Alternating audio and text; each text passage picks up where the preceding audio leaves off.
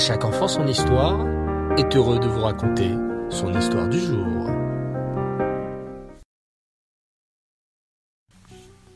Bonsoir les enfants. Toujours un grand plaisir de vous avoir avec moi pour l'histoire du soir. Écoutez bien cette histoire. C'était en Amérique où vivait la famille June Gress. Le mari était rave d'une des communautés de Brooklyn, à New York, et les fidèles n'étaient pas des personnes qui avaient les moyens financiers pour aider la synagogue de se maintenir. Le rave partageait son maigre salaire entre ses besoins familiaux et les besoins de la choule. Sa femme, bien occupée avec ses nombreux jeunes enfants, ne travaillait pas. La famille John Grace vivait donc des jours bien difficiles. Un jour, la jeune femme qui avait été engagée pour nettoyer la synagogue et la maison du Rave a constaté qu'elle ne recevait plus son salaire à temps. Elle décida donc de quitter son poste. Une nouvelle lourde charge s'était alors posée sur les épaules de la pauvre femme, Madame John Grace. S'occuper de son mari, de ses enfants, faire le nettoyage de sa maison, et aussi maintenant de la choule, c'était au-dessus de ses forces. Un soir, la rabbinite Gress décida d'aller demander une bracha auprès du célèbre Rabbi Menachem Mendel Schneerson de Lubavitch pour que leur situation s'arrange. La rabbinite vivait à quelques mètres du 770, la choule du rabbi.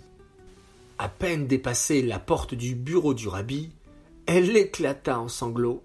Le rabbi, avec son regard lui dit Que se passe-t-il?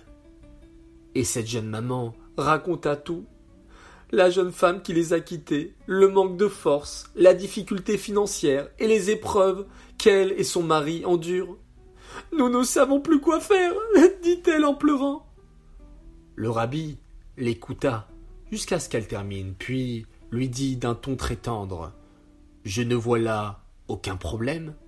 On sort dans la rue, on rencontre une personne, on lui demande si elle peut aider, et elle accepte. Rajoute le rabbi. La rabbinite June Grace sort du bureau, tout étonnée. C'est tout ce que le rabbi me propose. Elle s'attendait de recevoir au moins une bracha, ou alors un nom de contact qui leur financera une nouvelle aide ménagère. Rien. Rien de tout cela. On sort dans la rue, on rencontre une personne, on lui demande si elle peut aider, et elle accepte. Elle se répéta les mots du rabbi dans sa tête plusieurs fois et décida d'agir.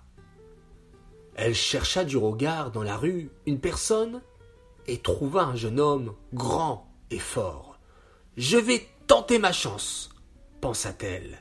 Elle s'approcha de lui, et dans un anglais bien à elle réussit à dire au jeune homme J'ai besoin d'aide dans le ménage de ma maison et de la synagogue. Elle ignorait si ce jeune homme savait ce que c'était une synagogue. Mais il s'avérait que oui, il savait ce que c'était. Mais le plus surprenant, c'est que cet homme accepta la proposition. Tout ému, elle ramena l'homme nommé James dans leur demeure, sans même savoir combien il faudra le payer. Elle continua à croire à la bracha du rabbi. James arrivait chaque matin pour accomplir ses devoirs de manière sérieuse et rapide, et à chaque fois que le rave voulait lui donner une rémunération, un peu d'argent, le jeune James refusait. Cette aide, envoyée du ciel grâce à la bracha du rabbi, resta avec la famille June Grace pendant 36 longues années.